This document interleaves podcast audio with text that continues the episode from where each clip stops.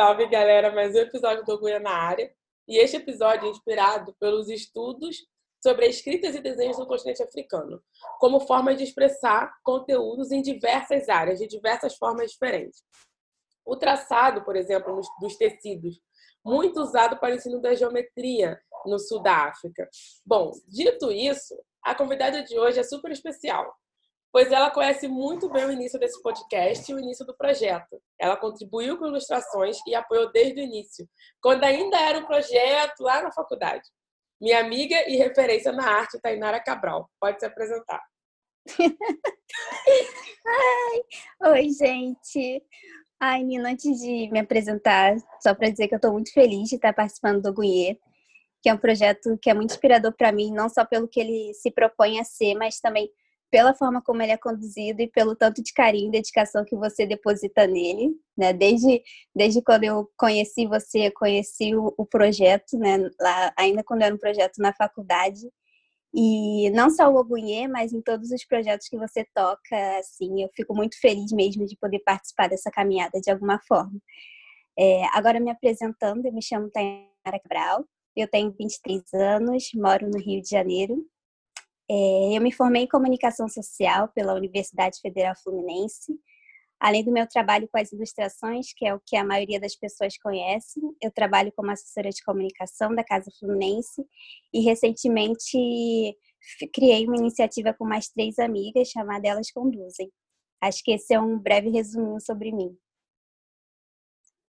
O breve mesmo, tá, Tainara? Que você é muito mais, você faz muito mais coisas super referência aí no Rio de Janeiro.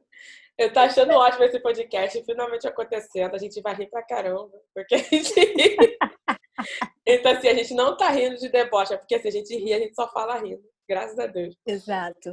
E para as perguntas, assim, vou começar com uma pergunta que eu acho que é leve, que é como que surgiu a paixão por representar nosso povo nas suas ilustrações? É o que te move, né? Porque o que mais me encanta é você conseguir nos representar em diversas situações, de, com diversas uhum. emoções diferentes, sabe? Quando eu olho as instruções, quando as instruções não, olho o código, não é isso. Quando eu olho as ilustrações, eu me sinto leve, sabe? Em vários momentos. Traz leveza, traz risada, traz reflexão, traz é, uma preocupação da forma que a gente pode se colocar, se posicionar melhor na sociedade. Então, essas são as diferentes, é, esses diferentes sentimentos que eu tenho quando, quando eu consigo ver essas ilustrações. Como que surgiu isso? Ai, eu adoro saber ter essa perspectiva do outro sobre como eles enxergam minhas ilustrações, né? É muito, é muito legal esse retorno. É, essa paixão, na verdade, ela surge mais como uma necessidade mesmo de para além de me encontrar em alguma coisa, né, encontrar um propósito de vida, eu queria produzir algo que eu pudesse me ver e que ao mesmo tempo que eu pudesse fazer com que outras pessoas se vissem também, né?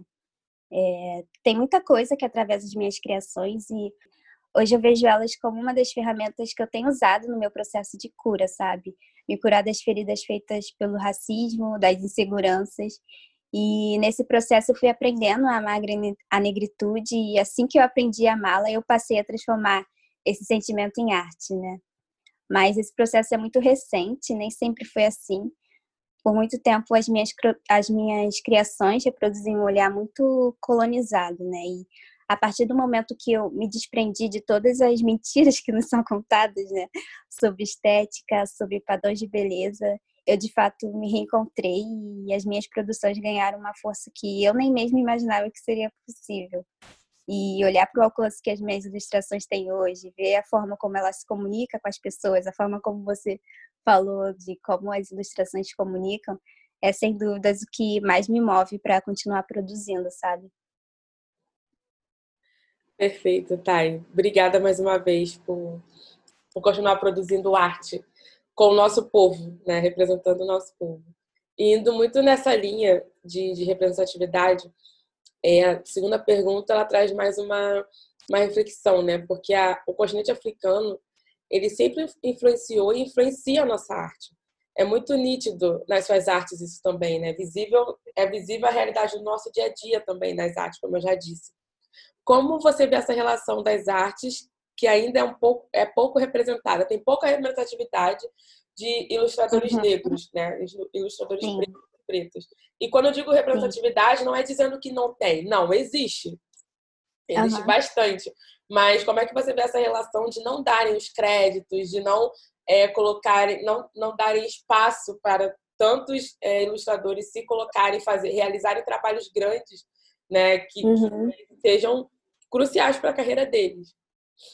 Sim, acho que isso está muito relacionado ao apagamento, né? Apagamento e invisibilização. Acho que a nossa arte é uma das coisas que para mim mais mostram a resiliência dos nossos ancestrais, né? E assim como tudo que nos pertencia, assim como a discussão que você traz na área da tecnologia também, na arte não foi diferente, não tem sido diferente, né? Durante o período colonial na África, milhares de artefatos culturais, obras, materiais artísticos, peças que muitas das vezes possuíam significado sagrado para determinados povos, eles foram saqueados do continente africano pelos europeus e a maioria delas até hoje estão expostas nos museus de arte da Europa e que até hoje institutos e universidades no continente africano lutam para que aconteça o retorno dessas obras de arte ao seu país de origem. Né? Enfim, trazendo esse dado só para contextualizar esse cenário para mostrar como se deu o apagamento de muitos artistas africanos, porque, por exemplo, quando você tem contato com uma dessas peças, dificilmente você tem o nome do artista assinado, por exemplo. Diferente de quando uma peça é produzida por um europeu, por exemplo. Você não precisa ser uma pessoa muito envolvida na arte para saber sobre Michelangelo, saber sobre Debré, que eram artistas, né? Mas se eu te pedir para citar o nome de um artista africano, dificilmente você vai conhecer um. Enfim, todas essas referências são muito distantes para mim, não são dadas com tanta facilidade é, eu imagino que você também passa por isso nas suas pesquisas com cientistas e tal. Mas nos últimos anos eu percebi a necessidade de que, para eu dar passos para frente, eu precisaria começar a buscar referências no passado, tanto aqui no Brasil como nos, nos países africanos, para buscar buscar essas referências são muito importantes para mim porque além de me reconectar com a minha história, amplia também um leque de referências artísticas, para além dessas criações e dos olhares produzidos pela branquitude, né? Então, acho que é muito importante a gente fazer esse movimento de começar a buscar referências para além do, do olhar europeu, sabe? Dentro da arte. Então, eu tenho buscado fazer esse resgate de artistas, tanto os mais antigos como os mais contemporâneos. É isso. É muito bom. Enquanto eu estava falando, eu estava lembrando justamente da, do quão difícil na matemática, por exemplo, que é a matéria que eu estou pesquisando mais agora, resgatar é, conceitos e criações de cientistas que foram totalmente apagados ao longo do, do tempo, sabe? Uhum. Eu imagino isso com as artes, acho que não só a ilustração, mas é, esses museus que a gente vê com várias artes é, abstratas e quando você vai pesquisar mais a fundo sobre a arte, uhum. encontra a verdadeira origem, né? Que nunca é a que está lá, na maioria dos Exato. Sim. E caminhando agora para a terceira pergunta, eu estou aqui super. Além de estar reflexiva, estou feliz que meus cachorros estão colaborando aqui com o podcast, com este episódio. Não vou nem elogiar muito, senão acaba, daqui a pouco eles começam a latir. Mas eu estou contente, então a gente está conseguindo conversar na, na paz aqui. Mas Ai, a terceira bom. pergunta é, eu sempre pergunto assim, deixo a última pergunta para gerar um questionamento, uma reflexão para quem está ouvindo e para quem está falando e para mim também, porque esse é o, o, o real motivo da troca. Então eu pergunto para ti, qual a importância da ilustração, além de ser arte e também ser agente de mudança? Né? Como que você vê esse papel hoje na, na sociedade? Uhum, uhum. Eu gosto eu gosto muito das ilustrações porque meio que as possibilidades são quase que infinitas, né?